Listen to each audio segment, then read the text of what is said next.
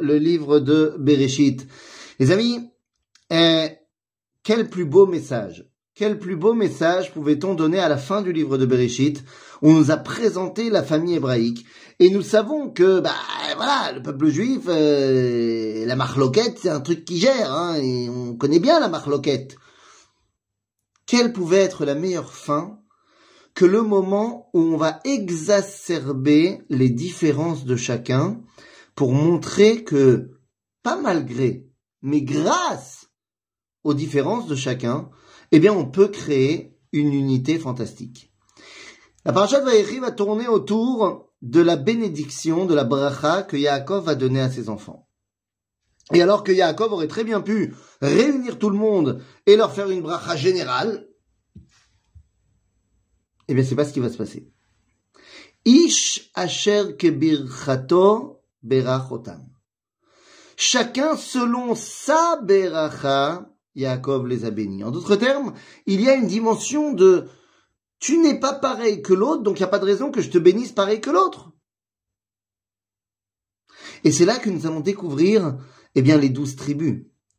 Ou alors, les douze attributs les douze façons d'être juif, les douze facettes du peuple juif. Que s'il en manque un, eh bien, il manque quelque chose à l'identité d'Israël. Réhouven. Réhouven, c'est l'impétueux. Pachas Kamaim al-Totar. Réhouven, il est ce qu'on appellerait aujourd'hui un ADHD. Il est comme mon fils. Réhouven, il est le HPI, on dit en, français, je crois, haut potentiel intellectuel. C'est un hyperactif, Réhouven. Tu peux pas le laisser dans une salle de classe, Réhouven. Réhouven, il est tel le torrent. Et c'est génial. C'est génial d'avoir des gens comme ça. Ouais, c'est dur au niveau de l'éducation quand ils sont jeunes, c'est très compliqué. Mais c'est sûr que des mecs qui sont capables de, de construire, d'avancer, de, de, de ne jamais se reposer. Alors, si t'as que des mecs comme ça,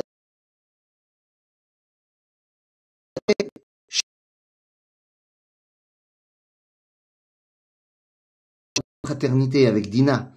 Et d'ailleurs, ils nous ont montré aussi qu'ils ont un honneur incroyable pour leur famille.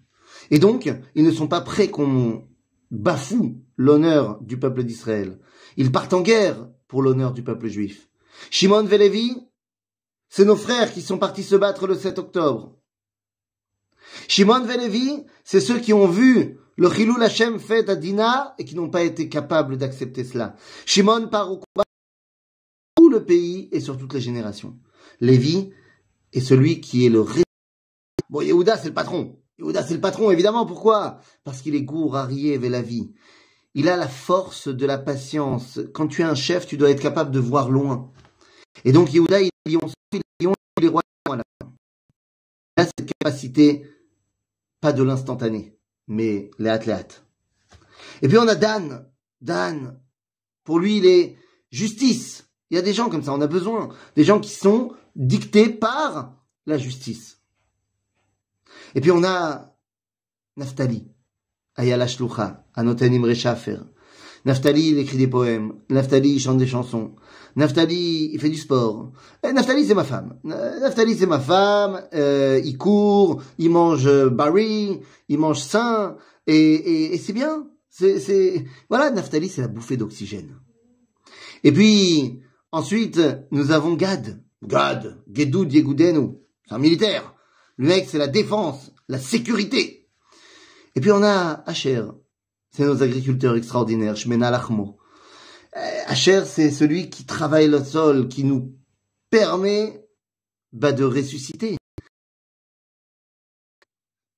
Et, et Issachar.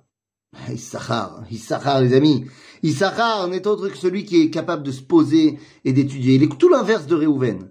Réhouven, s'il doit partir et construire des nouvelles choses, Issachar, il est capable de se poser, étudier la Torah 12 heures par jour et ne pas lever son reste de la chaise et d'étudier, étudier, étudier, approfondir l'identité d'Israël. Et Zevulun, Zevulun, c'est le businessman. Zevulun, c'est celui qui a fait, qui a fait une école de commerce c'est celui qui est capable de faire du business international, qui va faire resplendir l'économie du peuple juif aux yeux du monde. Yosef. Yosef.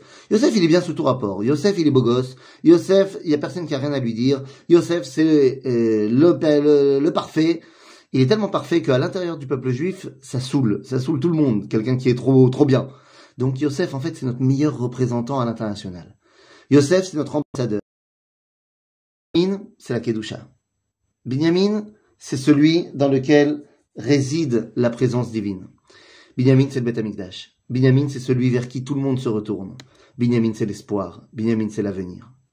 Les amis, douze, car s'il en manque un, eh bien, quelque part, c'est, bah, c'est un peuple juif bancal.